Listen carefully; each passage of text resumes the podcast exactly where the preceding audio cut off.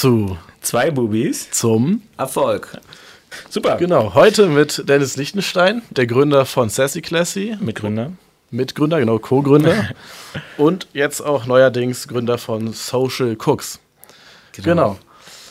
Ja, Ja. wir wollten, also erstmal danke. Erstmal danke für die Einladung. Wir sind hier nämlich gerade bei dir auch und beziehungsweise bei euch In und München. haben gerade sogar eine Führung bekommen durch die Lagerhallen und ihr habt ja alles im Haus. Also Ich fand das ist echt beeindruckend, Ja. was hier alles ist. So die Packstation, dann habt ihr das Fotoshoot-Set. Wir haben auch deine Mutter kennenlernen dürfen und deine Schwester. War auf, ist auf jeden Fall alles sehr herzlich und Ja. Ich finde es echt wirklich, wirklich richtig, richtig cool, dass du uns das gezeigt hast. ja. Schön, dass ihr nach München gekommen seid, so spontan. Ich, ich feiere das, sehr, sehr cool. Ja, ähm, wir wollen heute ein bisschen äh, ein paar Fragen zur Gründung stellen und zum Unternehmen, zu allem so. Gerne. Ähm, was mich. Also, ja. Ganz kurz vielleicht einfach, warum wir das machen, damit es klar ist. Ach so. Ähm, wir haben ja selber gegründet und deshalb, ja, es fällt relativ schwer so zu Netzwerken. Vor allem, wir haben ja auch zu Corona begonnen, da konnte man sowieso irgendwie keine Events besuchen und so. Und wir wollten dann irgendwie für uns und für unsere ZuhörerInnen irgendwie eine Methode schaffen, wie wir zeigen können, wie andere Gründer das Ja. gemacht haben und Gründerinnen. Und ja, für, also und auch natürlich für uns halt, ne, dass wir selber sehen, okay, so kann man es auch machen. Und einfach auch mal hören, so, ja, wie andere es gemacht haben. Genau, Also, ja. Allein, was du uns jetzt schon, ich habe es ja vorhin ein paar Mal gesagt, schon, äh, als du geredet hast, was ihr, wie ihr das gemacht habt, dass es alles für einen Podcast interessant wäre, weil ich, äh, ich weiß nicht, ich, ich feiere sowas richtig krass. Ähm, genau, ja, wollen wir direkt mal, äh, willst du dich kurz vorstellen vielleicht? Super gern. Ähm, kurze Vorstellung zu mir. Ich bin der Dennis, Dennis Lichtenstein, ähm, 30 Jahre alt. Ich habe meine ersten Schritte damals vor acht Jahren im E-Commerce machen dürfen, als wir Sassy Classy gegründet haben. Ähm, während der Uni-Zeit, ich habe damals meinen Bachelor gemacht, ähm, habe mich nach eineinhalb Jahren Sassy Classy auch erstmal kurz verabschiedet. Ich habe ein Stipendium angeboten bekommen für meinen Master in Amerika, ähm, wollte den damals unbedingt wahrnehmen, ähm, bin dann nach Amerika gegangen für meinen Master hatte die Möglichkeit, äh, auf Stanford zu transferieren, musste das aber über Finanzierung damals oder Bankenkredite finanzieren und hatte dann einfach Sorge, zu Sassy Classy zurückzukommen, sodass der Plan dann ein bisschen geändert wurde und ich erstmal in die Corporate-Welt gegangen bin. Ähm, ich hatte das Glück damals, dass Microsoft mich kontaktiert hat und habe dann meine ersten Schritte dort bei Bing Ads im, im Search-Bereich machen können ähm, und wurde dann nach zwei Jahren von Facebook abgeworben habe dort ähm, ganz klassisch B2B und äh, E-Com als erstes betreuen dürfen, bin dann in die Otto-Gruppe versetzt worden und habe dort zwei Jahre lang die Otto-Gruppe ähm, um About You, Bonprix, Otto, Limango ähm, managen dürfen mit zwei weiteren Teamkollegen und bin dann im Juni 21 sozusagen endlich wieder nach Hause gekommen zu, zu Sassy Classy. Ja, nice. Und genau, seitdem bin ich wieder hier in München. Spannend.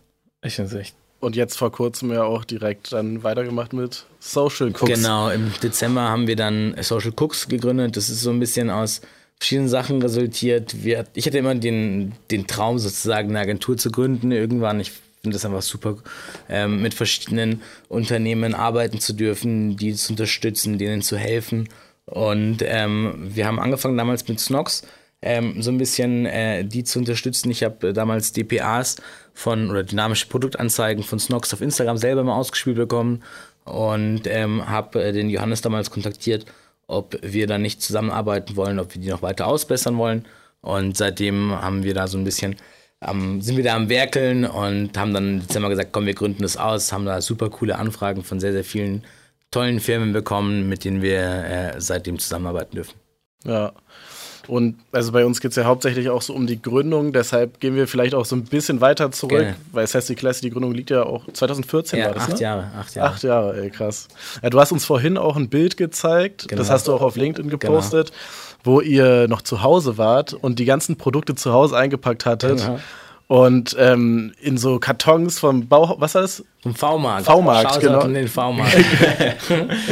Ja, genau. Also richtig krass, dieser Fortschritt, jetzt diese riesen Lagerhalle hier zu sehen, das ist wirklich krass. Ähm, genau, und also meine Frage ist auch, habt ihr die, durch die Gründung von Sassy Classy, hast du da jetzt irgendwie viel Erfahrung mitnehmen können, auch für die Agentur, oder ist es was komplett anderes gewesen bei der Gründung an sich?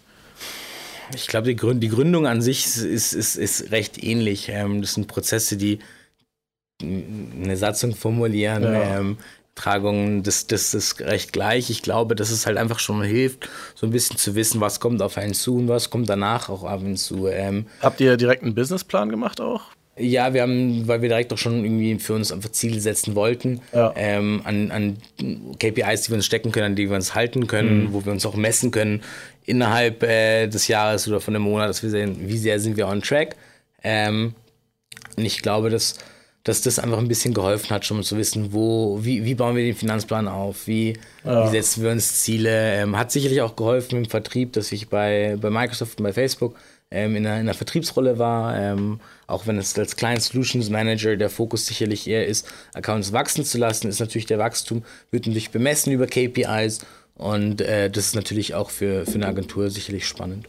Ja, safe. Also, wenn man sowieso deinen Lebenslauf hört, ich glaube, da hast du generell von den ganzen Firmen auch viel Erfahrung mitnehmen können, Ja, oder? glaub ich auch. Also, es sind ja auch sehr, sehr große Firmen gewesen.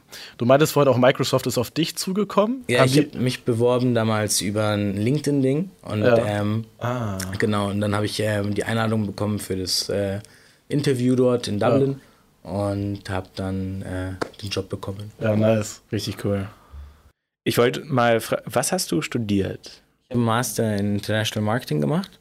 Hm. Ähm, das heißt schon diese, diese Marketing-Richtung, Ja. wo, wo wir digitales Marketing, Marketing Analytics äh, eben auch Mhm. im Detail schon damals durchgegangen sind, wo ich einfach gemerkt habe für mich, das ist so die, die Area of Passion, in die ich gerne gehen wollen würde.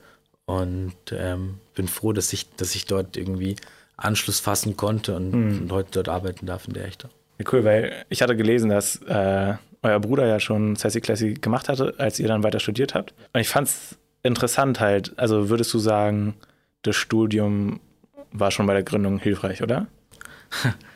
oder nicht? das ist nämlich meine Frage. Ja, ja, nee, ganz, ganz faire Frage. Ja, ich verstehe deine Frage 100%. Das Ding ist, ich, ich glaube, es kommt auf die Person drauf an, weil ich glaube, dass mein Bruder hätte das oder hat, hat den Master nicht gebraucht. Ganz einfach. Ja? Ich habe den Master eigentlich nur gebraucht, weil ich gar nicht, keinen Plan hatte, was ich irgendwie äh, machen will oder wo meine, meine Ah, Richtung in der. Firma ist. Mein Bruder wusste immer irgendwie, ähm, der ist IT-affin, der ist zahlenaffin, der, der wusste auch vom Businessmodell, wie er bei Sassy Classy die, die, die Richtung vorgeben wollte. Und ich glaube, mir hat der Bachelor oder der Master dort einfach geholfen, ähm, so ein bisschen meinen Weg zu finden. Ähm, ich glaube, dass mein Bruder einfach während seinem Bachelor schon für sich wusste, ähm, so will ich das äh, in Zukunft äh, für mich strukturieren. Ähm, und ich da einfach noch ein bisschen irgendwie das Gefühl hatte, ich weiß eigentlich gar nicht, was ich unbedingt machen will. Sassy Classy, es klingt ja alles schön und cool, aber ähm,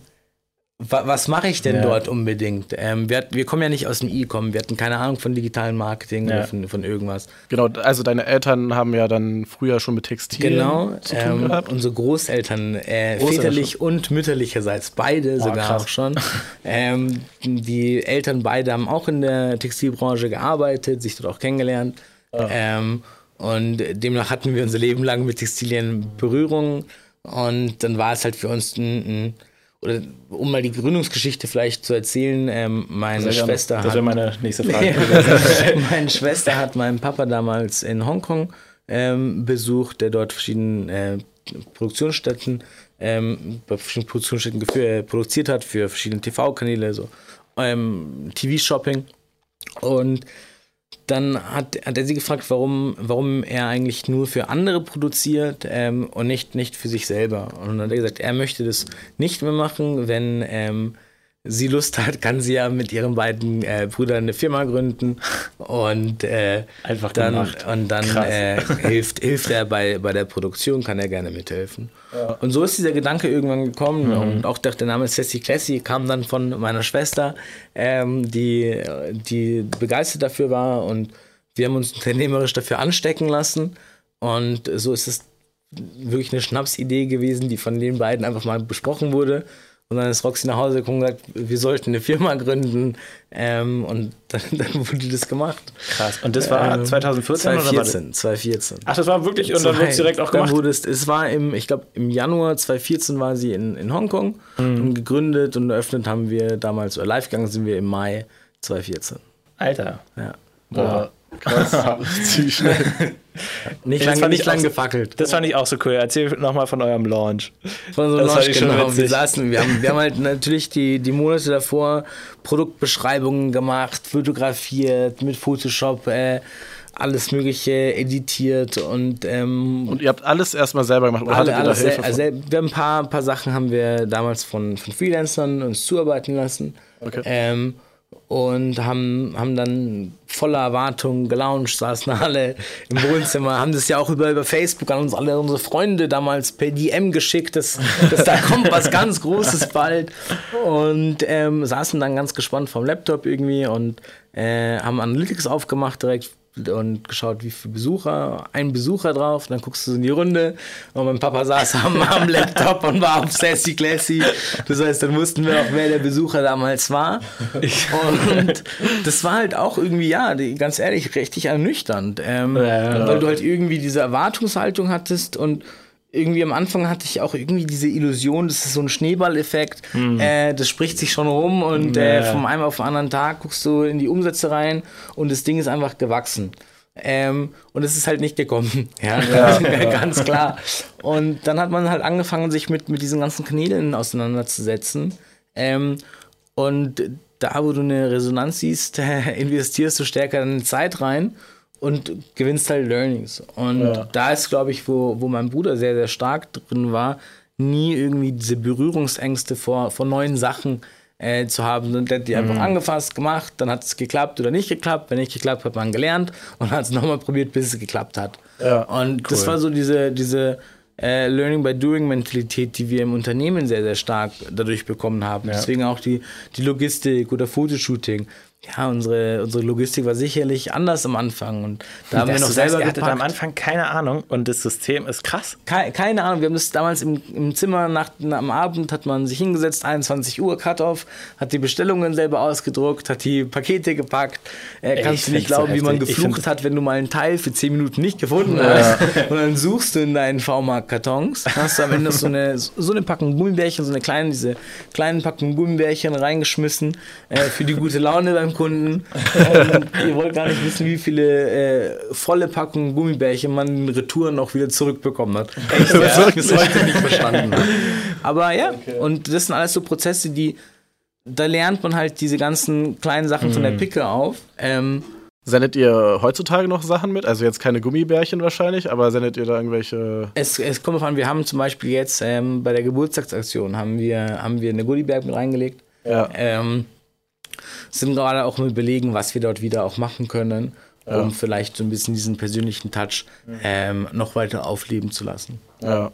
Na, was man ja viel sieht, äh, ist ja, dass dann irgendwie Gutscheine reingepackt Ach werden bei anderen ja. Firmen, die halt für andere Firmen sind, wo dann halt eine.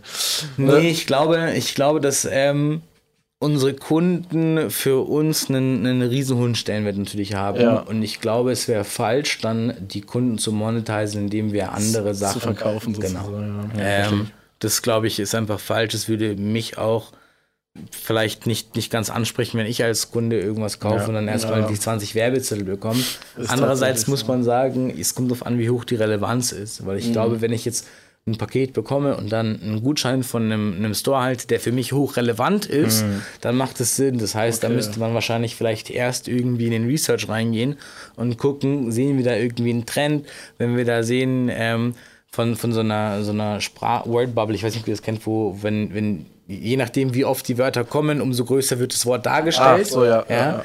Ähm, dann siehst du, vielleicht kristallisieren sich da drei, vier, vier Marken oder Shops raus, ähm, die im Idealfall auch jetzt nicht irgendwie ein Konkurrenzshop sind, sondern vielleicht machen, bieten die halt irgendwie äh, Beauty-Produkte an. Das heißt, wir kommen uns nicht in die Quere, aber die Zielgruppe ist die gleiche. Dann könnten wir darüber nachdenken. Ist aber eine Sache, die sicherlich Research im ersten Moment äh, in Anspruch für uns nehmen würde, was wir noch nicht gemacht haben dort. Aber legt ihr dann irgendwas bei? So ein Danke-Karte? Genau, so was Persönliches von uns, aber Ja. noch keine Werbung von anderen, weil wir einfach Ja, das, das finde ich sogar ganz gut, ehrlich gesagt. Finde ich auch eigentlich ganz Ja. nice, weil das wirkt irgendwie auch seriöser, finde ich einfach. Andererseits würdest du dich nicht freuen, wenn du einen 30% Gutschein von einem Store bekommst, der für dich relevant ist. Ja, okay, da stimmt. Dann vielleicht, aber irgendwie, ich habe jetzt letztens so ein Paket bekommen, wo halt ganz viele so eine Gutscheine drin waren, irgendwie für einen Weinhandel, für irgendeinen anderen Kleidungsshop und sowas. Es sieht spammig aus. Und dann dachte Ja. ich mir so, ja, okay, das ist halt sowieso kein richtiger Gutschein, sondern die verkaufen mich hier. Genau, das ist halt das Ding so. Wenn's, wenn ich wüsste, okay, das ist wirklich ein exklusiver Gutschein, also so, den ich nirgendwo anders kriege und das ist jetzt was Besonderes, dann würde ich es feiern. Aber wenn es so ein Briefumschlag ist, wo so fünf Ja. Gutscheine drin sind, ist so, ja, okay. Ja, die meisten machen es ja auch relativ schlau und machen dann so einen personali personalisierten Code Ja. und sowas, aber ist dann auch nur zum Tracking da und nicht, weil es nur für dich ist, dieser So ist Gutschein. Und naja, also ja, da muss man sich vielleicht mal was Neues ausdenken. Ich glaube, die Frage ist dort immer, es geht um den Mehrwert. Und der Mehrwert darf nicht für dich als Unternehmen sein, sondern muss für den User sein. Weil, wie du gerade gesagt hast, diese personalisierte URL, die ist für ein Tracking für dich da, Genau. nicht für den Kunden. Das heißt, der Mehrwert ist eigentlich größer für dich als für den Kunden. Dann weiß ich nicht, ob es der richtige, ob das richtige Angebot für den Kunden ist, wo du den Kunden wirklich äh, Also mit Kunden, catchen kannst. kundenorientiert. genau, das ist arbeiten. nicht kundenorientiert. Ja. Ich hätte noch zwei Fragen zur Bitte. Gründung an sich. Ähm, also nur, also deine Schwester hatte die Idee. Ja.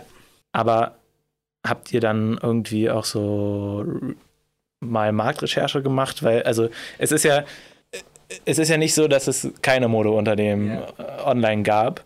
So, also wie. Ich würde mir sogar wünschen, Ja sagen zu können, weil wir auch heute sehr datengetrieben sind. Ja. Gar nicht. echt nicht. Ähm, Einfach rein. Rein und was ich am meisten gehasst habe, wenn dann, ich, ich habe damals in meinem Bachelor auch Marketing einen Fokus drauf gehabt und dann wurde ich immer gefragt so, wer, wer sind eure Konkurrenten? Ja, ja.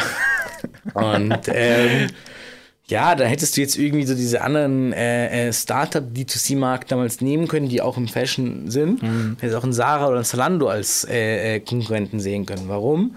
Weil am Ende vom Tag ähm, nehme ich jetzt mal wegen mir die, die Roxy, meine Schwester, ist auch natürlich eine Endkonsumentin, kauft sich Mode und die hat ein, ein Stück Geld in ihrem Geldbeutel drin und davon kann sie sich wegen mir von x Prozent kauft sie sich Mode ein. Jetzt kauft sie entweder ihr Kleid bei Sarah oder bei Sassy Classy.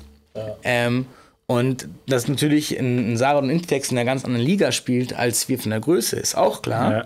Aber am Ende konkurrieren wir um dieses kleine Stück Geld vom, vom individuellen End-User. Ja. Und das hat sich für mich einfach mal sehr, sehr falsch angefühlt, als ein neues Startup so, so diese Frage zu beantworten, wer sind die Konkurrenten? Aber ähm, das hat mein Bruder uns auch immer gesagt von Anfang an. Nein, das ist genau unsere Konkurrenz, weil das Geld wird einmal ausgegeben von der Kundin.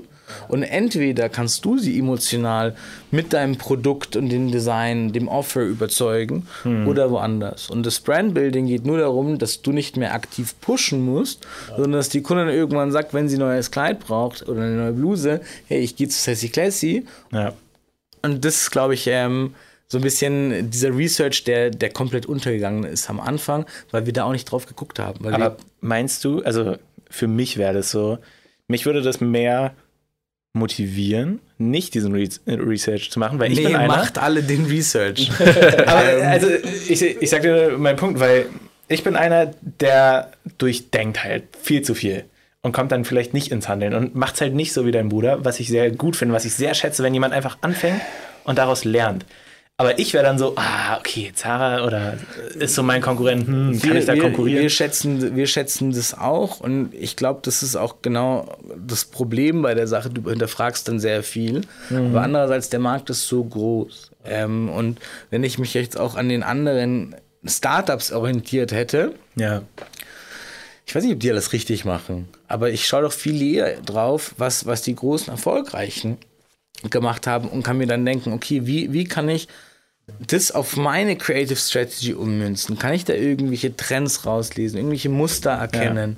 Oder auch gucken, was sie falsch machen, vor allem, oder? Event, doch- eventuell. Ich glaube, ich glaub als Beispiel, wir haben, wir haben dort ähm, uns sicherlich auch viel von, von ähm, der Dateninfrastruktur, äh, nicht von, von äh, anderen Faktoren viel, aber nur von der IT im Backend, habe ich einen Post mal gelesen auf LinkedIn von Shein. Ähm, wie die Automatisierung ähm, im Warenwirtschaftslager bei denen passiert. Das heißt, das, das Backend sieht, wir, wir gehen nahe an Out of Stock von dem Kleid, haben 20 Stück wegen mir in den letzten 60 Minuten verkauft, dann rechnet es hoch, wie viel ähm, Stücke brauchen wir und schickt automatisiert die Order an den Produzenten, um die Sachen nachbestellen zu lassen. Und es hat mich alles zum Nachdenken angeregt, ich gesagt habe, wie, klar, ein ganz anderer Scale, aber wie können wir auch mehr und mehr automatisieren, auf Daten gehen, weil den Einkauf kannst du entweder subjektiv nach deinem Gefallen, ein, nach deinem in, äh, Geschmack äh, entstimmen oder nach Daten ähm, ausrichten. Und das ja, sind so Sachen, wo wir uns viel inspiriert haben lassen. Und also, worauf ich so ein bisschen hinaus wollte, kamen denn am Anfang der Gründung so Zweifel auf?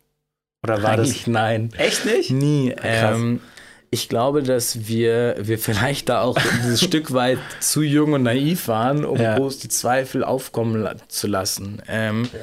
Ich glaube, dass wir alle eigentlich immer daran geglaubt haben, dass wir, dass wir eine coole Marke aufbauen hm. können. Ähm, wir aber einfach auch mit der Zeit lernen mussten, was, was gefehlt hat für uns irgendwie, um Traction zu bekommen.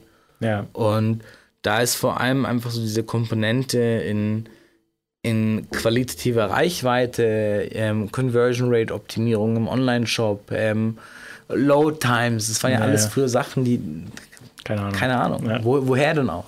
Und da angelt man sich einfach vor. Ja, witzig, weil wir hatten tatsächlich heute im Zug das Gespräch, dass wir beide manchmal so strugglen mit dem, naja, also wir haben jetzt gegründet aber gut, was ist, wenn es nicht klappt? Und dann, mhm. also so ein bisschen den Hintergedanken. Wenn ihr älter seid schon. Da waren wir im Blut äh, mitten in der Uni vielleicht. Also ich meine, wir sind ja jetzt auch nicht viel älter, oder? Ja, ja, gut, du, also 25 und du warst 22. Ja. 22. Genau. Ja, Nein, wir sind also 25, ja gut, schon. Ein bisschen ist man schon, aber... Ja, stimmt schon. Also wenn man sich jetzt, wenn ich jetzt zum Beispiel mit 18 das gemacht hätte, wäre das alles auch nochmal ganz ja, anders stimmt. gelaufen. Das stimmt schon. Und wenn ich so überzeugt gewesen wäre, dann wäre ich, ich glaube auch vor allem, dass dass die E-Com-Welt sich aber einfach auch verdammt verändert hat, wenn wir acht Jahre zurückschauen.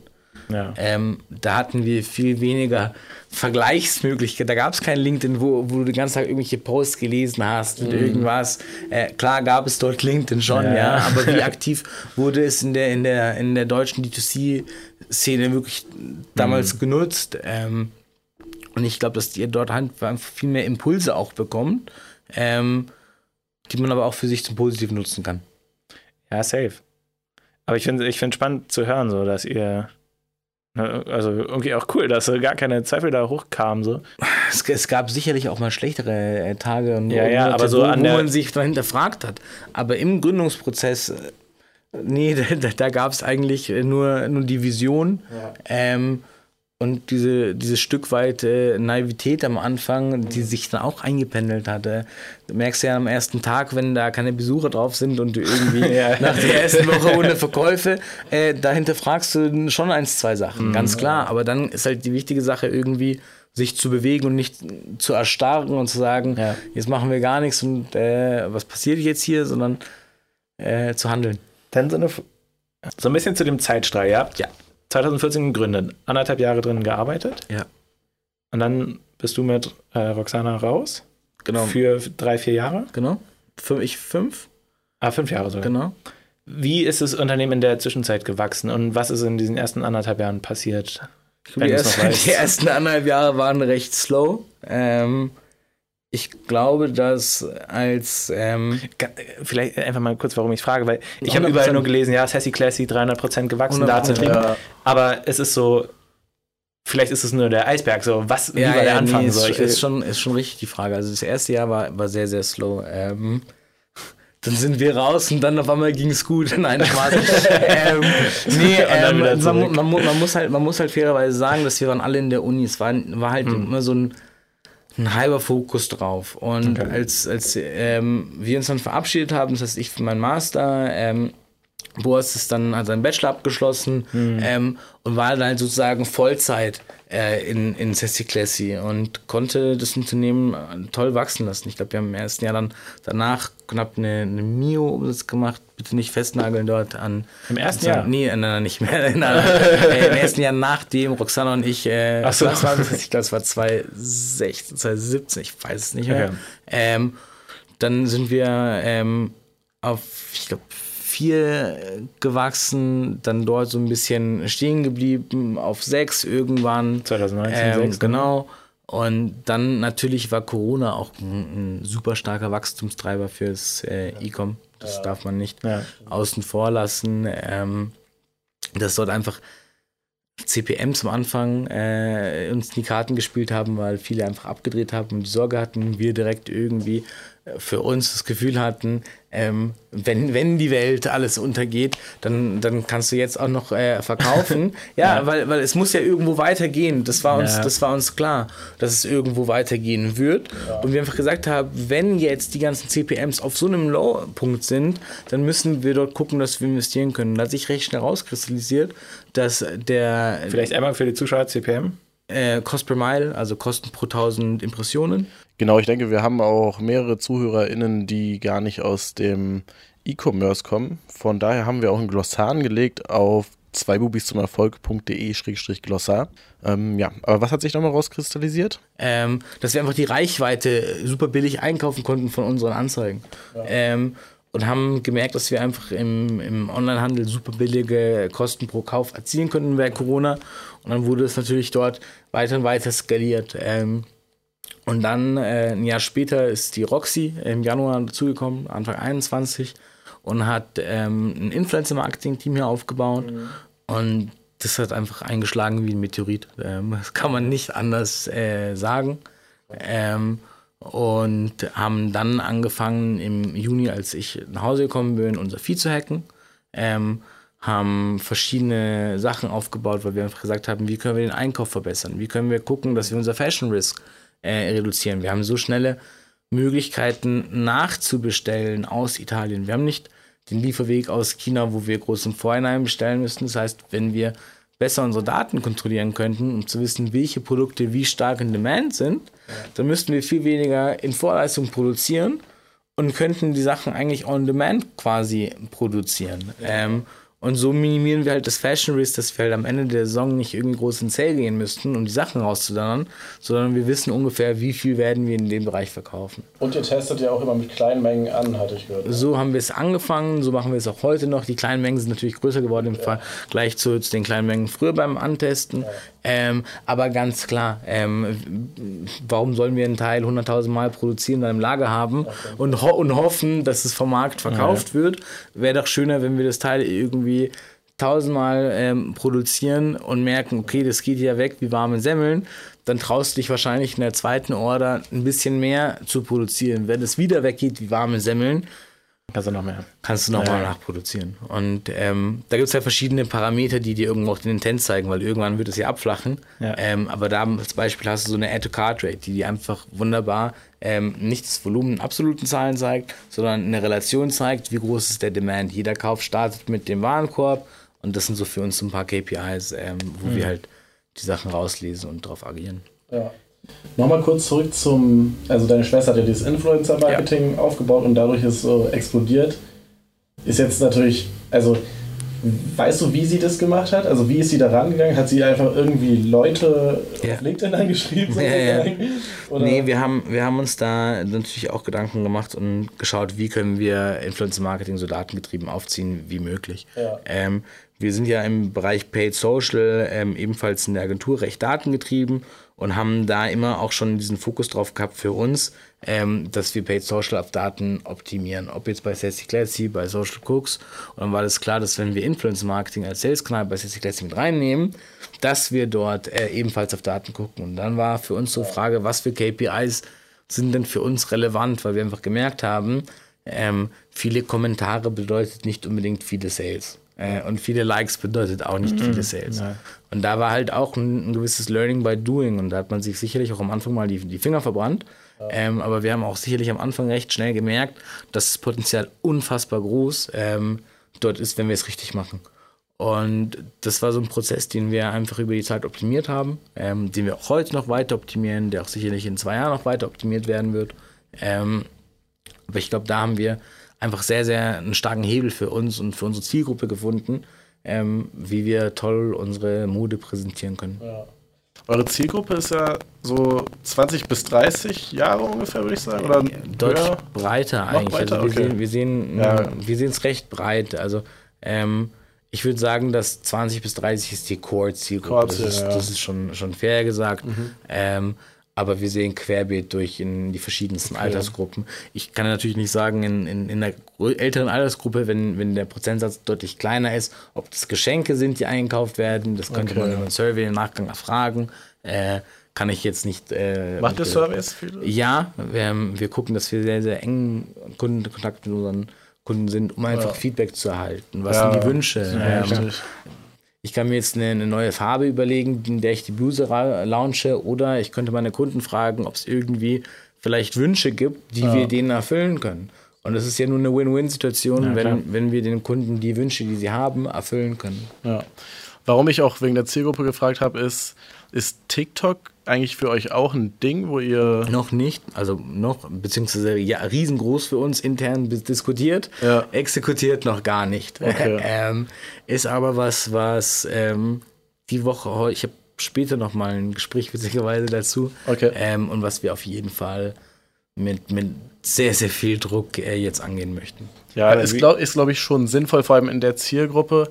Und TikTok ist ja schon auch nochmal was. Also man kann ja die Sachen, die du jetzt bei Instagram zum Beispiel anwendest, gar nicht so wirklich auf TikTok anwenden. Absolut. Aber was ich interessant fand, ist, wo du vorhin meintest, die Likes und Kommentare zählen eigentlich gar nicht. So, also zählen nicht, das stimmt natürlich auch nicht, aber die spiegeln nicht direkt wieder, wie viel du dadurch verkaufst. Das, das halt, sieht man bei TikTok, ja, finde ich, auch sehr, genau. sehr stark. Also weil die Likes und Kommentare und sowas, die bringen keine Reichweite so wirklich. Also wenn man also, so die Statistiken vergleicht ja. auf TikTok, das ist richtig unübersichtlich und ich glaube, das das macht es auch schwerer irgendwie bei TikTok zu werben. Ja, also mit TikTok bin ich auch irgendwie so zielgespalten, weil einerseits sehe ich ganz oft so, ja, TikTok bringt halt arsch viel Traffic so, aber keine Conversions. Und andere sagen, ey, TikTok ist so krass, ja. weil es wie bei Facebook am Anfang ist und du so leicht halt Verkäufe machen kann. Das ist halt, das ist halt, also ich merke auch vor allem in, in der Agentur von, von Kundenanfragen, die, die deutlich stärker in TikTok investieren wollen, hm. ähm, wo, wo wir einfach auch sehen, dass es Sinn macht. Und das ist auch der ja. Punkt, wo wir jetzt bei Sexy Classy deutlich stärker dort reingehen werden. Ähm, glaube aber, dass es bei TikTok einfach sehr, sehr stark um den Content, oder noch stärker um den Content ja. geht, weil wir auf Instagram einfach mit dynamischen Produktanzeigen auch sehr, sehr viel machen können. Ja. Ähm, ich finde, Instagram ist dort einfach transaktioneller im Feed oder es ist für uns mehr okay, eine transaktionelle Werbung auch mal zu halten, wobei TikTok für mich noch konsumiger einfach ist. Ja. Das heißt, wir müssen den Content äh, einfach ganz anders packen. Genau, ja, bei TikTok. Auf jeden Fall. Also. Ja. ja, bei TikTok ist es halt tatsächlich so, dass man, glaube ich, die Werbung wirklich sehr, sehr in diesem TikTok-Kosmos spielen lassen muss, weil wenn du das so offensichtlich wie Werbung gestaltest, wie man sie kennt, ich glaube, das swiped jeder einfach weg. Ja. Das ist ja auch schnell weggeswiped, das ist ja das Problem. Ich glaube, bei TikTok und, musst du wirklich mit Influencern arbeiten, die auch Ahnung haben, wie sie ja, ich, ich Videos auch. machen und wie du, also wie sie die Aufmerksamkeit bekommen und das dann halt verkaufen Ich können. glaube auch, dass Product Placements dort eine, eine große Rolle ja, spielen werden. Ähm, kennt ihr aus den Filmen noch von früher? Ähm, wenn da irgendwie die, Alle die, die genau, Ketchup-Dose ja. reingesogen wird. Aber, ja, wisst ja, das auch, steht hier. Ähm, und ich glaube, dass, dass du so vielleicht auch noch mal ein bisschen äh, auf TikTok einfach die Reichweite rauskriegen kannst. Ähm, aber da gibt es verschiedene Möglichkeiten, glaube ich. Ich glaube wirklich, diese unterschwellige Werbung, dass man einfach wirklich äh, eine Influencerin nimmt, zum Beispiel ihren Kleid von Sassy Classy anzieht und gar nichts viel dazu sagt, sondern einfach die Szene ja. da so stehen lässt. Und dann fragen die Leute ja in den Kommentaren meistens schon, oh, wo hast du das her und sowas. Oder man macht es so, dass man, man das einfach beantwortet ja. oder so, ne? Ich glaube, so in die Richtung ist TikTok schon sinnvoll macht ihr mit eurer Agentur, da hat es ja vorhin angedeutet, macht ihr da schon TikTok oder? Ähm, wir haben für zwei Kunden als Pilot äh, TikTok Ads Management äh, recht erfolgreich sogar gemanagt, dass wir jetzt auch okay. bei uns sagen, wir, wir, wir, wir müssen, wir, müssen, okay. wir müssen da rein. Ähm, ich glaube aber, dass unser Fokus in der Agentur auf Facebook und Instagram bleiben wird. Ähm, weil wir bei TikTok einfach diese Abhängigkeit im Creative haben. Ähm, und da ist natürlich die Frage natürlich, wie, wie, wie gut ist der Kunde im Creative Game, ähm, um uns dort eventuell den Content zuschauen zu lassen. Dann könnten wir darüber sprechen, dass wir TikTok Ads Manager ebenfalls verwalten. Ähm, Was macht ihr auch die Creatives für die nein, Kunden? Nein. Wäre es aber nicht vielleicht sogar sinnvoll, sich so ein kleines Netzwerk aufzubauen, weil ihr sowieso so viel Kontakt mit eben euren Kunden habt und auch mit wahrscheinlich Influencern, ähm, dass ihr das auch in der Agentur irgendwie dann machen sie doch, sie machen Influencer. Wir machen, ja. wir bieten es als Influence Marketing an, nicht als die Creatives. Warum? Genau. Weil es einfach, ich glaube, dass wir könnten uns überlegen, irgendwann auszubranchen. Wir müssen mal gucken, wo, wo fokussiert man sich drauf und wo, wo legen wir die Ressourcen drauf. Und Okay. die meisten Kunden, mit denen wir sprechen, haben Inhouse Creative Teams. Okay. Ähm, so dass einfach der Need gar nicht da ist. Naja, ähm, ja. Weil wenn du da irgendwie ein Sechs-Mann-Creative-Team sitzen hast, dann kannst du den Leuten machen, ja nicht ja. sagen, ihr könnt jetzt nach Hause gehen. ähm, ja, äh, Ja, das stimmt und, und ich glaube auch, dass das Team sicherlich eine nicere, nice die Handschrift ähm, von dem Unternehmen in der Ad widerspiegeln kann, Mhm. ähm, anstatt wenn, wenn die Ads dann einfach irgendwann eine Social Cooks Handschrift bekommen. Ja. Ich finde, es macht auch Sinn. Also man merkt es auch bei euch, dass, also dass ihr euch auf Instagram und Facebook konzentriert. Ich meine, daraus, du hast uns ja vorhin noch dein dritt, euer drittes, ganz Ja. kurz, die, die Gründungen, die Agentur, ist es, bist es nur du? Alles, Also wir, wir, wir drei Geschwister machen alles zusammen. Alles zusammen, okay. Äh, Sassy, Classy, Social Cooks und Profit Dog. Genau, Profit Dog hast du jetzt uns auch vorhin gezeigt, was ja auch, also es, es, es ist sehr schlau, es ist was sehr Gutes. Dankeschön.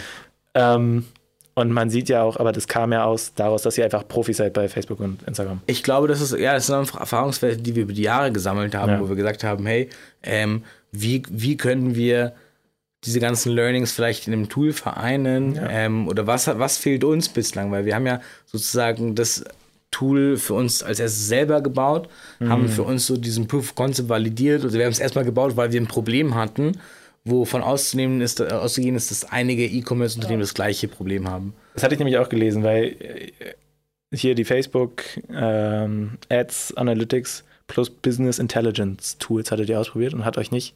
Das fand ich eigentlich voll krass. Es war nicht gut genug für eure Optimierung, ne? Ja. Und dann habt ihr einfach entschieden, das selber zu machen. Ja, wir auch- haben, wir haben halt einfach gemerkt, so dass diese ganzen Tools, die auf dem Markt sind, ähm, irgendwo Schwachstellen haben, die für uns nicht applicable sind. Und die größte Schwachstelle war immer, dass sich die Daten entweder über einen UTM-Parameter gezogen werden ähm, oder dass die Daten ähm, aus dem Facebook Ads Manager direkt rauskommen, was Schätzungen der Großteil sind heute nach iOS 14. Und da haben wir einfach gesagt, wenn wir es schaffen könnten, ähm, auf die First-Party-Data aus Shopify zuzugreifen, ähm, dann, dann wäre es für uns doch einfach viel, viel besser und haben dort Wege gefunden, wie wir das machen können und ähm, haben dann gesagt, komm, lass uns ein dafür bauen. Ich finde es richtig cool. Ja, auf jeden Fall. Ja, ich meine, man kennt es ja von sich selber. Also ich, ich arbeite, ihr arbeitet ja auch mit Shopware und ich auch für meinen kleinen Merch-Shop. Und dort hatte ich direkt auch am Anfang irgendwie Probleme. Wir sind Kleinunternehmer und Shopware ist halt überhaupt nicht für Kleinunternehmer gemacht. Also musste ich selber erstmal, also ich kann auch programmieren, weil ich Bioinformatik studiert habe, ähm, das Produkt umändern. Und du hast schon recht, sowas, so eine Änderung brauchen bestimmt auch andere. Und so eine Produkte, die man sich selber entwickelt, verkaufen sich wahrscheinlich auch am besten auch für andere, weißt du? Wenn es halt benötigt löst wird. Du, genau, die Frage ist ja immer, löst du ein Problem? Genau, ja. Und start with the why. Ja? Ja. Ähm, und ich glaube, dass das dort für uns irgendwie recht klar war, dass es, wir können jetzt mit verschiedenen Stores sprechen, alle haben das Problem, weil theoretisch, Facebook hat nie die Ahnung von der Retourenquote. Klar, du könntest ein ERP-System an Facebook anwenden. Ich weiß nicht, wie viele Unternehmen ihr ERP-Daten an Facebook direkt senden. Ähm, Ja. Wahrscheinlich keins. Oder sehr wenige. Ja. Ähm, und da, glaube ich, hat sich einfach für uns die Möglichkeit entschlossen, dass wir gesagt haben, wenn wir die ganzen Daten in einem finalen Score vereinen, können wir die als Rentabilitätsscore an Facebook senden und in Zukunft auf eine höhere Rentabilität optimieren, was ja viel nicer für den Unternehmer ist, als auf ein hohes Volumen zu optimieren. Ja. Ja. Wir sind jetzt so direkt schon beim Unternehmen. Mich interessiert immer die Gründung an sich so sehr, wenn ich da noch Ja, mal ein gerne. bisschen zurückrudern kann. Ähm, äh, ganz kurz, wenn wir schon beim Shop-System sind, wie habt ihr angefangen? Auch mit Shopware? Ähm, wir haben mit, äh, nee, nicht mit Shopware, wir haben mit Lightspeed. Das ist ein recht Lightspeed. kleineres ähm, System von, von SEO Shop äh, kam Okay. das. Ähm, und sind dann aber im ersten Umzug auf Shopware. Und das hat dann wahrscheinlich dein Bruder programmiert? Genau, oder? mein Bruder hat das geleitet mit einem guten Freund von ihm aus der Uni, der ebenfalls, der, der Remote bei uns, das ich vorhin gezeigt, der ist ein Hoteldesk Ah. im Zimmer. Ähm, und genau, seitdem äh, wird dort bei uns Shopware gerockt sozusagen. Ja. Du meintest vorhin auch zu mir, dass die Shopware 5 Plus. Ja. Warum? stimmt, Weil das es gibt, es ja schon. Shopware 6. Ich glaube, dass das für uns einfach noch ein paar Kinderkrankheiten, sage ich jetzt mal, noch in, in Shopware 6 stecken, wo wir einfach sagen, bevor, bevor nicht alles tiptop für uns so passend ist, ist es einfach ein Risiko, so einen Shop-Umzug zu machen. Ja, auf jeden Fall. Und ähm, es wurden ja unglaublich viel Entwicklungskosten in, in unseren Shopware 5 Store äh, reingesteckt, dass wir gesagt Ja, haben, okay. lass, lass doch lieber das nicht überhastet machen, sondern äh, kommt Zeit, kommt Rat. Äh, werden sicherlich äh, mit der Zeit auf Shopware 6 umziehen. okay. Ähm, aber ich glaube, dass es, dass es jetzt nicht, nicht über Nacht heute passieren äh, sollte. Und deswegen ja noch Sind ja jetzt auch nicht so riesige, wichtige Funktionen, die einem da fehlen jetzt von bei Shopware 5, die Shopware 6 hat. Von daher eils ja jetzt auch nicht wirklich. Ja, okay. War jetzt einfach nur so. Ich gehe jetzt nochmal zurück zum Anfang. okay. ähm, ganz am Anfang, wenn du sagst, es hat sich so ein bisschen auch gezogen, wie habt ihr euch da finanziert? Wir haben äh, über Instagram ähm, organisch haben wir Umsätze fahren können. Wir haben keine Gehälter gezahlt. Ähm, Deswegen hat mein Bruder damals eine kleine Agentur gegründet, ähm, um, um ein Nebeneinkommen für sich ähm, sich aufzubauen. Und ähm, dann mit der Zeit ist es gewachsen. Dann hat man hat er sich Gehälter auszahlen können. Ähm, Ja. Und als wir weiter und weiter gewachsen sind, sind wir auch dazu schon lang gekommen und da konnten wir uns natürlich auch schon jetzt Geld auszahlen. Okay, das heißt, ihr habt gar nicht irgendwie einen Kredit aufgenommen oder. Wir haben natürlich auch über, über verschiedene Finanzierungen von Banken, ähm, haben wir damals Ware natürlich voroffizieren müssen. so, Ähm, also habt ihr schon. am Anfang ganz klar, ja, logisch. Ähm, und, aber das sind natürlich Warenfinanzierungen, die, die wir gebraucht haben, sozusagen, Mhm. um überhaupt irgendwie das Sortiment auch mal aufstellen zu können. Ja, ja, das war so meine Frage. Oder, also, ja, sorry, jetzt habe ich dich unterbrochen. Nee, Aber- äh, ich glaube schon, du fragst, ob wir einen Investor haben oder ob wir. Nee, genau, also so, so äh, habt ihr aus Ersparnissen ganz, also ganz am Anfang, wie Ganz am Anfang aus der Sparnisten äh, Ja. wurde, wurde gegründet.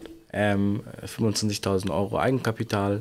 Stimmt, ihr habt direkt eine GmbH gegründet, ne? Ach direkt, so, eine echt? GmbH, direkt eine GmbH, hatten dort eben Working Capital, mit dem wir arbeiten konnten.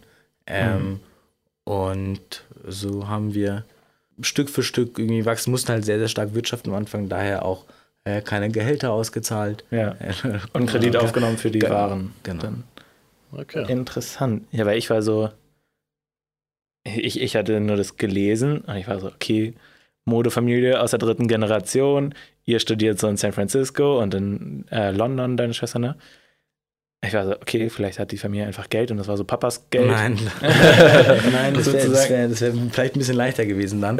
ähm, aber das ist äh, über Schweiß und Blut auch Ja, äh, viel passiert. Und da hat man natürlich auch äh, sich sicherlich mal Gedanken gemacht, wenn man die ersten äh, Kredite unterschrieben hat. Da, da kommt dann der Ja. Reality-Check, wo man sich auch, ja, klar, wo man, wo man sich irgendwie fragt, ähm, was ist, wenn es nicht klappt. Ja, Aber ich glaube, dass, dass die, die Vision uns immer stärker angetrieben hat. ja, Ähm, cool.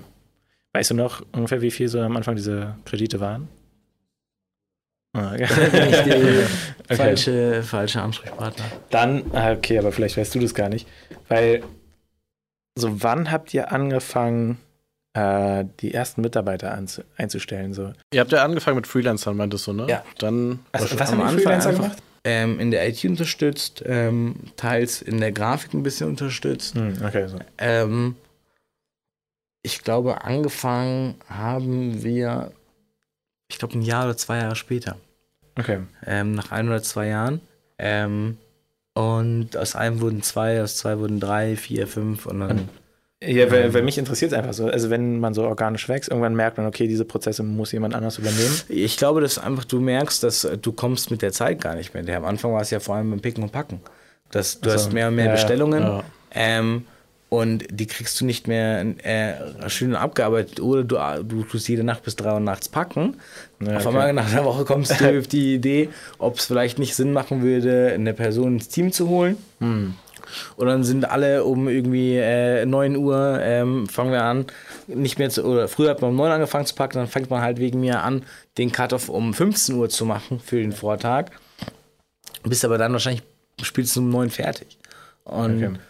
das hat dann einfach Sinn gemacht. So wurden auch die Prozesse dann äh, entwickelt und optimiert und passend gemacht für, für die Bedürfnisse vom Unternehmen. Ja.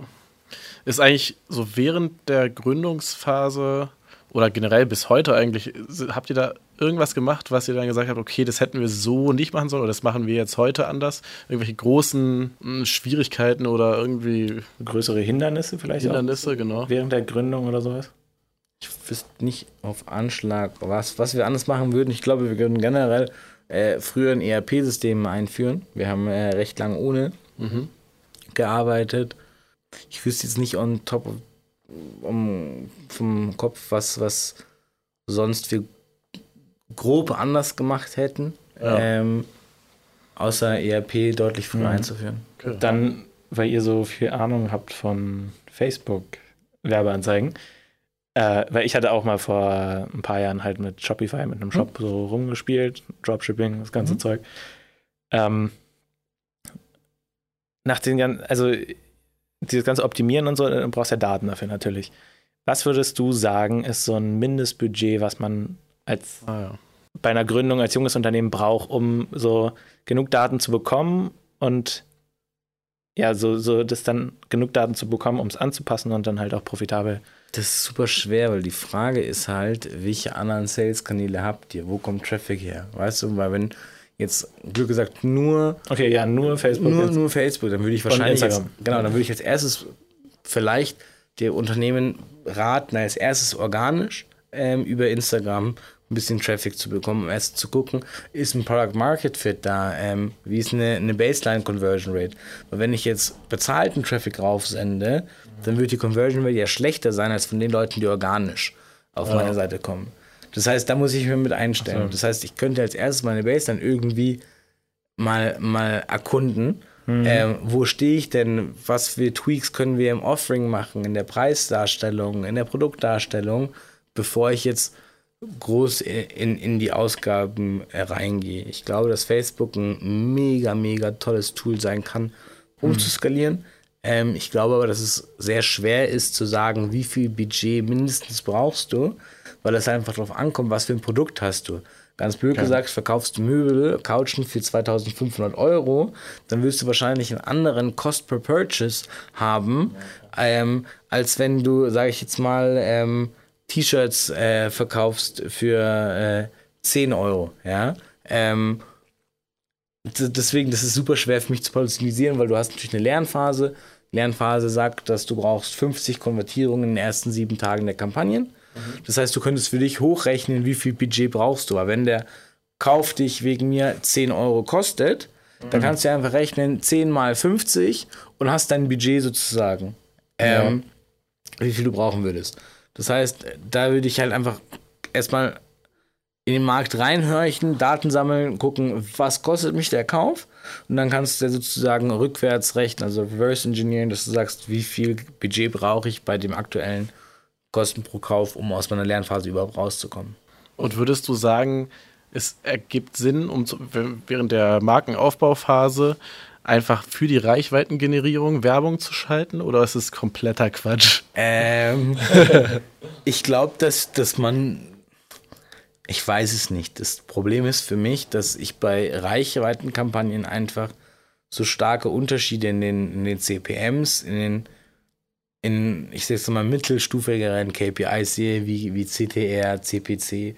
Das ist klar, die Reichweite kommt raus. Was ich halt immer nicht ganz sicher bin, ob das Geld nicht vielleicht besser angelegt ist in ein bisschen weniger Reichweite, dafür einen äh, Return on Ad Spend, mhm. wo wir neue Liquidität schaffen, um wieder neue Reichweite zu generieren. Weil ja. was halt blöd ist, wenn wir irgendwann viel Reichweite haben, aber aus der Liquidität aus sind, ja. ähm, bevor die Conversions gekommen ja. sind. Und deswegen glaube ich, ist es einfach risikoärmer, ähm, eher ein kleineres Rad zu drehen, aber das Rad konstant drehen zu können, als auf ein größeres Rad abzuschielen, was man nachher nicht mehr drehen kann. Ja, gibt's Sinn. Du guckst, als hättest du eine Frage, Julian. Ich habe äh, mit dem, was du davor gesagt hast, also ich fange an organisch, passe die Prozesse an. Ja. Und was meintest du denn mit der Lernphase? Ich, ich, ich habe es nicht ja. so ganz gerafft mit, den, ja, ja, ähm, mit dem Einkauf. Ja, und, und zwar, also organisch anfangen meine ich einfach, dass bevor wir, wir in, in Facebook skalieren können oder Großbudget ein, einlagern können, mhm. sollte ja im Idealfall der Shopbetreiber wissen, wie ist meine Baseline Conversion Rate, wenn, wenn ich 100 Besucher reinhole. Wie kriege ich jetzt erst die ersten 100 Besucher rein? Im Idealfall, 100 ist jetzt eine blöde Zahl, sehr wenig, aber die ersten Besucher kriege ich über Organe oder vielleicht organisch rein, dass ich ein Gefühl bekomme, die Leute, die auf dem Produkt äh, engagen, was machen die auf meiner Seite? Legen die was in den Warenkorb? Mhm. Ähm, gefällt ihnen das Offer? Ähm, weil die relativen Zahlen wie eine, wie eine Conversion Rate von 2-3%, die kann ich ja skalieren, indem ich mehr Traffic drauflade. Ja. Das heißt, ich will als erstes wissen, ist meine, meine Baseline, oder wie ist meine Baseline im Shop? Ähm, mit der Lernphase habe ich gemeint, wenn wir bei Facebook anfangen zu werben, ja. brauchen oder braucht Facebook in einem Ad-Set 50 Conversions in den ersten sieben Tagen, dass der Algorithmus die Lernphase verlässt und eigenständig ähm, anhand der Daten besser und stabiler optimieren kann. Es muss innerhalb der ersten sieben Tage sein? Ersten sieben Tage. Kein Wunder, dass bei mir hier irgendwas äh, her optimiert wurde. ähm, und das heißt, wenn du dann siehst, du hast wegen mir 10 Euro Kosten für einen Kauf. Dann kannst du für dich ausrechnen, wie viel Budget brauche ich, um 50 Käufe herzustellen. Aber wo kommen denn diese 10 Euro Kosten für einen Kauf? Du kannst ja einfach mal eine Kampagne mit 100, 200 Euro starten. Achso, ich gucke einfach mal. Du musst okay, aber mal okay, Geld drin reinschießen, dass ja. du erstmal ein Gefühl auch vom, vom Markt bekommst. Ja. Weil wenn du blöd gesagt eine CTR, also eine Click-Through-Rate von 0,01% hast, vielleicht ist auch schon mal dein, deine Anzeige oder dein Creative nicht ansprechend. Ja? ja okay. Und das sind ja alles Faktoren, die wir der Reihe nach dann sozusagen anschauen können, optimieren können. Ähm, da gibt es ja verschiedene KPIs, die, die uns gewisse Sachen einfach mitteilen. Ähm, wie als Beispiel vorhin der CPM, wie billig kriegen wir die Reichweite äh, derzeit. Okay, aber das heißt eigentlich so ein paar, also eigentlich ein paar tausend braucht man ja schon zum Testen, oder? Glaube, das, es, macht, es macht schon Sinn, glaube ich, so einen Test. Sag jetzt eine Zahl. Ja, nee, ich glaube, ich glaube ich, ja, das, das, das, das, Problem ist, wenn, wenn du mir ein konkretes Produkt gibst, wo, wo du mir sagst, du hast irgendwie vier, fünf Tage darauf Werbung geschalten und was für du für einen Cost per Kauf drauf hast, kann ich dir eine Zahl ausrechnen. Aber okay. ich muss ja erstmal wissen, was für einen Kosten pro Kauf haben wir, weil wie gesagt, wenn du sagst, du verkaufst Couchen, wo ja, okay. die Couch du für 2500 Euro verkaufst, aber 1000 Euro für jeden Verkauf zahlt, dann brauchst du ein anderes Werbebudget mhm. dahinter, als wenn du T-Shirts für 10 Euro verkaufst. Ja, okay. Ja, das macht Sinn. Ja. Okay. Und eigentlich so genau diese, das, was wir jetzt besprochen haben, macht ihr ja dann mit ähm, Social Cooks. Genau. Dann für Unternehmen. Ab, genau. Habt ihr da irgendwie eine bestimmte Größe, mit der ihr anfangt? Ja, eig eigentlich, also wir arbeiten mit Unternehmen ab einem monatlichen Werbespend von 20.000 Euro. Okay. Ähm, wir haben Ausnahmen von deutlich kleineren Unternehmen im Portfolio, weil wir einfach äh, das Unternehmen evaluieren, wir bewerten für uns, wie viel Potenzial sehen wir dort recht schnell. Ähm, den Spend auf diese 20.000 Euro Grenze hoch zu skalieren, okay. ähm, wenn wir den Eindruck haben, dass, dass wir das Potenzial sehen, das recht, recht schnell die Nadel dort bewegen zu können, dann sind wir auch sicherlich gewillt, kleineren Unternehmen mhm. zu helfen. Das Problem ist halt natürlich, dass wir, der Aufwand ist der gleiche, ähm, ob wir jetzt einen kleineren oder einen größeren Account betreuen. Ähm, wahrscheinlich braucht der kleinere im Vorhinein noch mal ein bisschen mehr ja. Fokusarbeit, wo aber einfach die Kosten sich sozusagen nicht rechnen. Das heißt, wir müssen da gucken, dass wir natürlich auch als Agentur wirtschaftlich arbeiten, ja. weshalb wir so eine, so eine Grenze haben, wo wir sagen, ähm, der Kunde müsste, müsste schon in, in einem weiteren Stadium sein. Ähm, das heißt, wir nehmen normalerweise von, ich sag jetzt mal, Mittelständlern, wir haben auch ein paar, ein paar deutlich sehr, sehr deutlich größere Unternehmen, die wir beraten. Ähm, aber ähm, wir sind da offen für, für verschiedene Unternehmen. Ähm, ihr macht es jetzt wirklich nur von dem Adspend abhängig? Ja. Aber warum? Also sagen wir, ich habe jetzt einfach Geld mhm. und habe aber jetzt gerade meinen Job ganz neu gemacht. Dann habe ich ja noch gar keine Daten. Theoretisch könnten wir, könnten wir dann, dann sprechen. Die Frage ist halt, ob wir im ersten Schritt direkt der ideale, die ideale Agentur für dich sind. Hm. Ähm. Warum? weil wir einfach auch hinterfragen dort, da gibt es so viele Sachen noch, die im E-Com zusammenspielen. Du bist ein ganz neuer Shop. Mhm. Ähm, wie, wie bist du aufgebaut von, von der Struktur von deinem Shop? Wie sieht dein Checkout aus? Ähm, Aber beratet ihr da auch? Bei solchen wir Sachen? beraten ähm, Kunden, die in unserem Portfolio sind. Wir bieten es nicht als einzelne Dienstleistung sozusagen okay. an. Ja. Ähm, und da glaube ich einfach, dass dass wir gucken müssen, wo können wir den größten Impact haben. Mhm. Und ich glaube, wir können noch einen größeren Impact haben, wenn wir ein Unternehmen, ähm, was eine gewisse Baseline einfach bereits schon aufgebaut hat, aufs nächste Level zu hieven, ähm, als, als sozusagen diesen Start mit, Ja. mit zu fördern. Ja, cool. Ich finde es voll nice. Ja. Äh, ach, Ich finde es auch cool, dass es so aus dieser ganzen Sassy Classy Sache eigentlich gestartet ist, diese Agentur, weil, oder halt natürlich auch mit deiner ganzen anderen Erfahrung, die du gesammelt hast. Und es ist so organisch und nicht so gezwungen, weißt du, das finde ich echt cool. Es ist, äh, Man kann sich halt in den Unternehmer mehr reinversetzen. ja, Ich kenne kenn das sehr gut, wenn du auf der anderen Seite vom Gespräch sitzt und die Agentur pitcht dir was. Ähm, und das, wie ich vorhin angesprochen hatte mit euch bei dem Gespräch, dass wir als Beispiel bei Social Cooks keine Vertragslaufzeiten haben. Ja. Weil das hat uns immer gestört, wenn eine Agentur so gut die auch äh, vielleicht gepitcht hat, die danach sagt, ja gut, äh, sechs Monate äh, äh, ist äh, Mindestvertragslaufzeit, können dir aber noch einen Discount geben, wenn du für zwei Jahre unterschreibst. So, weißt du, wo, wo wir einfach für uns sagen, wir wollen Bindung durch Erfolg und nicht durch Laufzeit. Das heißt, wir haben diesen Monat, ähm, den, den wir natürlich die Bindung sozusagen mit dem Kunden haben, weil wir die Ressourcen für diesen Monat natürlich auch äh, planen.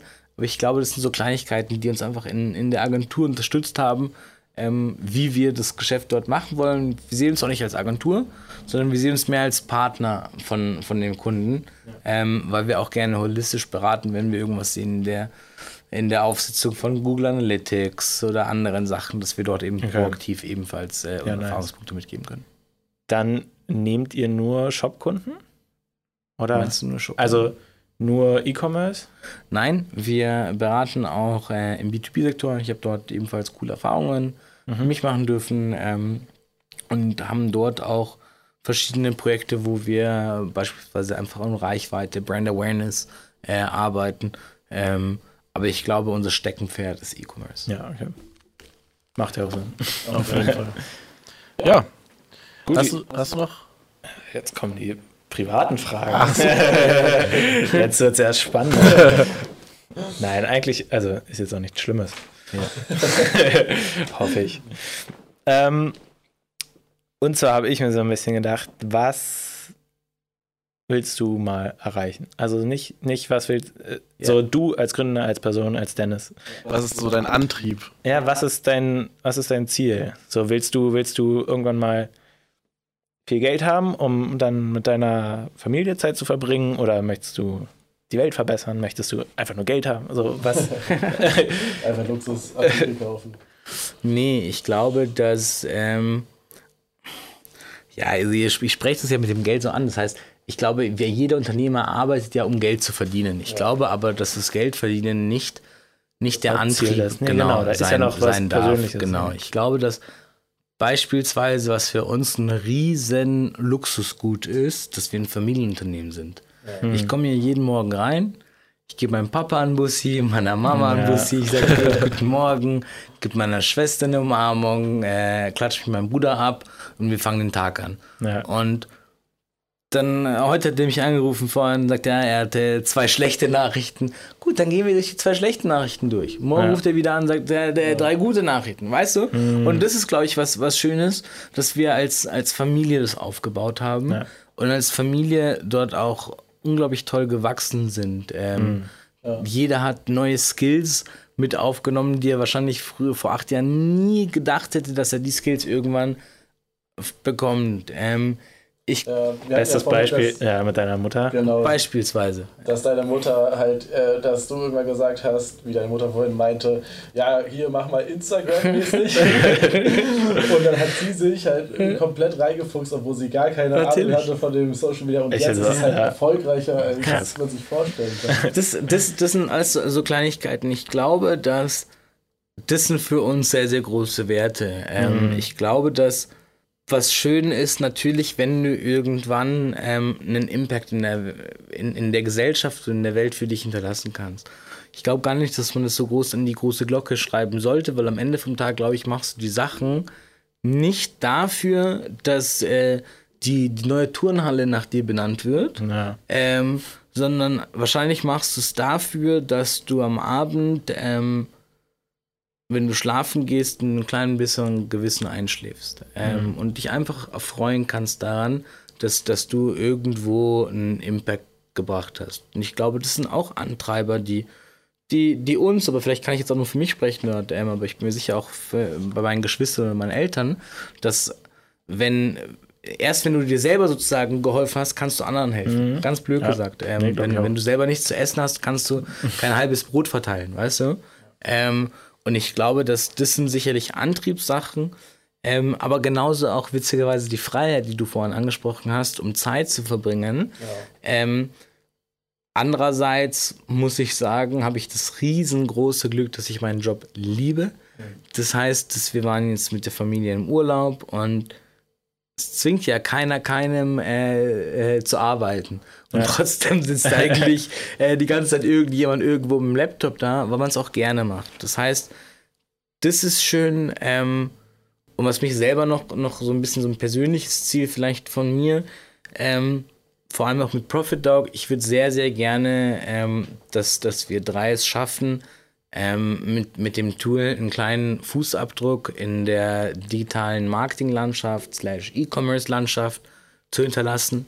Ähm, was ich einfach unglaublich cool fände, wenn in fünf, sechs Jahren ähm, wir mit E-Commerce-Lern sprechen und es eigentlich ein Standard ist, dass man, dass man Profit Dog im Einsatz hat, wo man sagt, wie du optimierst auf Volumen, schaust du nicht auf Rentabilität. Ja. Und das, das, das, das treibt, treibt äh, uns an. Ähm, ich glaube viel weniger irgendwie das rein materielle, ähm, weil Ja. ich glaube, du merkst auch ganz blöd gesagt, ähm, wenn du hier irgendwie in, in, rumläufst, wir sind ein Familienunternehmen, wir wollen, dass es herzlich unter allen ist. Und am Ende vom Tag ist das Wichtigste für uns, dass wir ein gesundes Business aufbauen, was nachhaltig ist, was vielleicht ähm, irgendwann auch äh, in die nächsten Generationen übergeben werden kann. Das heißt, ähm, wir sind, wir sind offen für, für alle möglichen Sachen. Ähm, genauso, wenn wir jetzt irgendwie ein tolles Exit-Angebot bekommen würden, könnte man genauso drüber nachdenken. Ja? Ich glaube aber nicht, dass wir als Familie uns an dem Punkt sehen, wo wir glauben, dass, dass die Decke erreicht ist. Wir sind nur in Deutschland bislang. Ähm, wir haben keine App. Ähm, das heißt, wir sind nicht auf groß auf äh, Marktplätzen. Wir sind mit Zalando äh, einen Test für Schuhe, ähm, wo wir einfach sagen, wir haben in der Internationalisierung noch sehr, sehr viel Platz für Wachstum. Wir haben äh, mit Marktplätzen noch recht viel Platz für Wachstum. Wir haben über eine, Re- Retention Game haben wir noch unglaublich Möglichkeit, Customer Lifetime Values ähm, anzuheben, indem wir unseren Kunden coole neue Sachen liefern, genau die Sachen, die sie sich eventuell auch wünschen. Ähm, so dass ich einfach glaube, für uns ist da noch so viel zu erkunden, wo wir uns krass drauf freuen, auf die ganzen Challenges mit den Ja. ganzen Hard Times, ähm, aber hoffentlich auch äh, am Ende dort sich durchzubeißen und wieder was gelernt zu haben. Auch das Ganze mit dem Familienunternehmen, was du angesprochen Ja. hattest, und dieses, diese Herzlichkeit, das merkt man hier auch. Safe, auf jeden Fall. Wir hatten ja vorhin auch ein kurzes Gespräch mit deiner Schwester. Ja, auch direkt voll nett empfangen. Ja, so. super also, nett empfangen und äh, hat auch von dem Familienbetrieb erzählt und sowas. Und dass ihr sogar, wenn ihr dann, also ihr seid dann oft auch privat miteinander und Ja. wenn ihr am Tisch seid miteinander, dass dann auch Arbeit verboten ist anzusprechen, hat sie gesagt. Und äh, ja, also man merkt auf jeden Fall, dass da hinter all dem nicht nur der, die Gier nach Geld spricht, sondern einfach auch, Ja, dass sie. Spaß an der Sache Ich glaube vor allem, es ist halt, weiß, wisst ihr, es ist, es ist halt dadurch, dass wir im Kinderzimmer damals mit diesem kleinen Traum sozusagen angefangen haben, dieser, ich nenne es jetzt Schnapsidee, auch weil wahrscheinlich kein Schnaps dabei involviert war, ähm, dass man einfach gemerkt hat, wow, man kann irgendwas bewegen und auf einmal Ja. merkst du, es wächst und es ist ein unglaublicher Motivator, weiter in, in die Richtung Gas zu geben. Und ähm, wie vorhin eingangs gesagt, vor allem dieses Familiendenken hier ist, glaube ich, sehr, sehr groß, dass wir auch unterhalb der Teams probieren, eine familiäre Atmosphäre zu, zu stellen. Wir wollen nicht einfach ein Arbeitgeber sein, sondern Ja. wir wollen ein großes Team sein. Und ja, die Mitarbeiter wirkten ja auch alle super nett. Und also, es ist wie so sind, eine sind, große. sie, sind sie auch alle. es ist wie eine große Familie. so ist es, so ist es. Wir sind die Sassy Classy Familie. Ja. Ja. Aber es ist cool. Ja, das ist wirklich schön. Wir haben eigentlich bei unseren äh, ähm, also Interviewer Bei diesem Format, was wir hier haben, bei dem Format, ähm, dass wir die nochmal gerne so im halben, ein, zwei Jahre nochmal interviewen Kommt, wollen. kommt nach München. ich freue mich, wenn ihr wieder da seid. Ja, cool. Okay. Und ja, so genau, aber dann haben wir immer die so, Frage, ja, stimmt. wo möchtest du zum Beispiel dann in fünf Jahren mit Sassy Classy, mit Profit Dann Dog, sagen wir mal in einem Jahr. Oder, kommen wir wieder. Ja, okay, Ja. in einem Jahr, stimmt. Was sind da so Ziele? Also ich glaube, in einem Jahr wäre schön, wenn ich euch sagen kann, dass wir auf den ähm, Gängen und, und äh, starken Marktplätzen ähm, toll vertreten sind, dass wir den Sprung in die Internationalisierung gewagt haben, ich sage jetzt noch nicht geschafft haben, aber dass, dass dort die Weichen ähm, gelegt wurden schon Ja. mal. Ähm, und dass wir äh, in unserem Retention Game ähm, upsteppen, das heißt eine App als Beispiel reinbringen. Ich glaube, dass wir über eine mobile App einfach nochmal die Loyalität der Kunden deutlich steigern könnten. Ähm, und das wäre für uns sicherlich auch ein spannendes äh, Medium. Ja, cool. Um auf diesen Zielen nochmal so darauf kurz so ein, darauf rein, einzugehen. Es, es wirkt jetzt so ein bisschen so, dein Ziel ist wirklich in dem Unternehmen noch weiterzuarbeiten? Oder was, was ist denn so, wie sagen, was, was, was willst du denn mal erreichen, wo du dann sagst, okay, jetzt bin ich zufrieden? So, also zum Beispiel. Es geht mir nicht um zufrieden, weil es geht mir nicht ums Geld. Das ist, das Nee, nee, nee, ich meine also- ich mein gar nicht Geld. Äh, Ich meine halt so, okay, ähm, jetzt haben wir einen Nachfolger für das Unternehmen. Oder jetzt haben wir einen Manager, der halt, also ich, ich kann mich zurückziehen sozusagen. Ähm, das will ich gar nicht. Boah, ey, ich, also nee, genau, das, das ist die Frage. So, willst du dich zurückziehen oder willst du dann halt irgendwann einfach das Geld ausgeben oder willst du eine Familie gründen und mit der 100% also, eine Familie gründen, aber ich glaube, dass das Sassy Classy ist ja, ist ja, äh, Ist unser, ja auch erst, deine unser, unser ja. erstes Kind sozusagen, dass wir äh, so komisch es klingt mit den Eltern und Geschwistern Ja. äh, gemacht haben.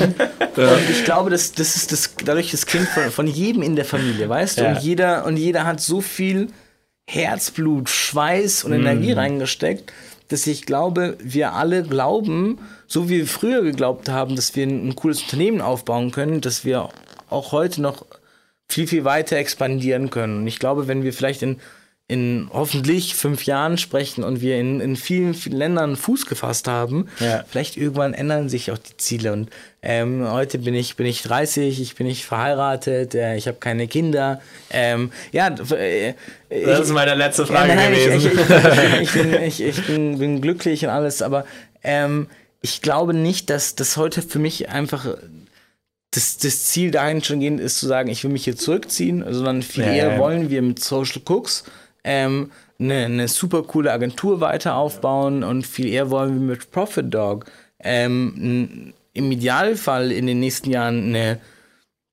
eine riesengroße SaaS-Lösung anbieten. ich finde es auch cool. Es sieht auf jeden Fall vielversprechend auch aus, das, was wir jetzt gesehen haben. Ja, safe. Dankeschön. Auf Und- jeden Fall. Also das sollte man Ist, auf jeden ist Fall Auge Profit Dog jetzt schon draußen? Ich habe es nicht so ganz verstanden. Oder kommt es Ähm, jetzt erst raus? Wir haben eine Warteliste, auf der du dich anmelden kannst jetzt schon. Ähm, Wo? Wir werden die auf der Webseite. Ähm, Ja, ist sehr, sehr standardmäßig gemacht bislang, weil wir werden wahrscheinlich erst so nach der V2, das wird so in knapp acht Wochen äh, sein, wirklich anfangen mit der Trommel. Hm. Jetzt in Äh, acht Wochen? Ja. Okay. Ja. Also jetzt bald kommt Genau, also wir werden, wir werden die Woche werden V1 abnehmen. Wir sagen, wir werden vier bis sechs Wochen für V2 brauchen. Deswegen habe ich dir jetzt acht Wochen gesagt, dass du vier Wochen bleibst. Ähm, und äh, genau, und dann, dann werden wir dort äh, die Sache auch ein bisschen professioneller und größer aufziehen. Ja, cool. Ja, nee, weil, weil eine Sache, ich wollte jetzt gar nicht darauf hinaus, irgendwie, dass du dich hinaus rausziehen willst oder sowas. Eine Sache, die ich aufgeschrieben habe als Möglichkeit, ist ja auch noch mehr Unternehmen gründen, also noch mehr helfen. Das finde ich ja, Ja. ich finde es richtig cool. Also ich merke ja, es ist viel kundenorientiert und diese ganzen Lösungen, es waren ja eigene Probleme von euch und sind einfach aus dieser, aus, wie sagt man das, aus dem Drang entstanden, anderen zu helfen in bestimmten Bereichen. 100 Prozent. Ich glaube auch, dass das ist auch vor allem auch an eure Hörer und Hörerinnen äh, gerichtet. Ähm, kontaktiert uns super gerne für, für eine Beratung. Ähm, ob wir am Ende nachher zusammenarbeiten, Ja. kann ich jetzt natürlich genauso wenig sagen, wie ein BG für Budget man mitbringen muss. Aber ähm, wir sind immer offen für ein Gespräch und wenn es auch nur ein netter Austausch ist, wo, Ja. wo wir ein paar Tipps und Erfahrungswerte mitgehen können, dann, dann kann ich das gerne anbieten. Und von Ähm, uns nochmal, der Dennis ist sehr sympathisch, die ganze Familie ist sehr sympathisch. jeden Fall. Dankeschön. äh, okay, ich habe noch eine Abschlussfrage, Gerne. wenn es okay ist. Gerne. Deine Work-Life-Balance. Ja. Deine Schwester meinte, was? was was, Was ist Work-Life-Balance? Ja. ähm, Aber nee, aus ist Spaß. ja, aus Spaß natürlich. ja, das ist ein, ich will nicht sagen ein Problem, weil es mir Spaß macht, aber nee, mein Problem ist, dass ich manchmal diesen Standard gerne auch an anderen Leuten ansetze, aber das, man vergisst einfach, ähm, dass jeder Mensch selber ist, wie er, wie er, wie er ist. Mhm. Ähm, und ich glaube, dass vor allem, wenn wir ähm, weiter wachsen, wir lernen müssen, Sachen zu delegieren und abzugeben. Und oftmals, wenn ich eine Liste an Tasks habe, dass ich mir denke, okay, ich mache die jetzt einfach fertig, weil es mich ja nicht stört. Es ist ja nicht so, dass ich das als Arbeit sehe, sondern arbeite ich es halt einfach ab. Okay, Aber ja. wahrscheinlich wäre es schlauer, wenn man manchmal die Sachen so ein bisschen verteilt. Ähm, aber wie eingehend auch gesagt, ich glaube, wir alle arbeiten super, super gerne, mhm. sodass ähm, dass, dass man, man da einfach gucken muss, vielleicht wie man noch eine bessere Work-Life-Balance bekommt. Aber ich glaube auch, und vielleicht werde ich da dafür im Nachgang gerügt, dass ich das im Podcast gesagt habe, aber ich glaube einfach, dass wir auch, ja, hart arbeiten müssen für, für, für, für die Sachen. Ich glaube, mein Papa hat uns früher gesagt, Glück des Tüchtigen. ähm, mhm. Und das, das, das ist so ein, so ein Spruch, der ist einfach in uns, in uns drin, ja. dass ja, ähm, wenn, wenn ich das jetzt irgendwie dreimal probiere, ist die Chance wahrscheinlich höher, dass es irgendwie einmal klappt. Ähm, mhm. Und ich glaube halt einfach, dass, dass äh, wir so ein bisschen so unser Glück selber beeinflussen können, nicht hundertprozentig. Sicherlich gehört auch eine richtige Portion Glück glaub, äh, im Leben mit dazu. Ja, ich glaube 100 Prozent. Aber ich glaube, dass wir so ein bisschen ja, glaube ich auch. das Glück zuschneidern können. Auf jeden Fall. Ich, also ich finde, das ist ein schönes Schlusswort. Ja. Und wie gesagt, wir haben uns wirklich sehr, sehr gefreut, ja, dass du uns hier eingeladen Dank. hast. Ich finde es klasse, Und dass Sie nach München kommen. Ich mich sehr gefreut, dich kennenzulernen. Na Super. Dann, dann vielen, vielen Dank. Dank. Vielen Dank euch, Jungs. Und, Und tschüss.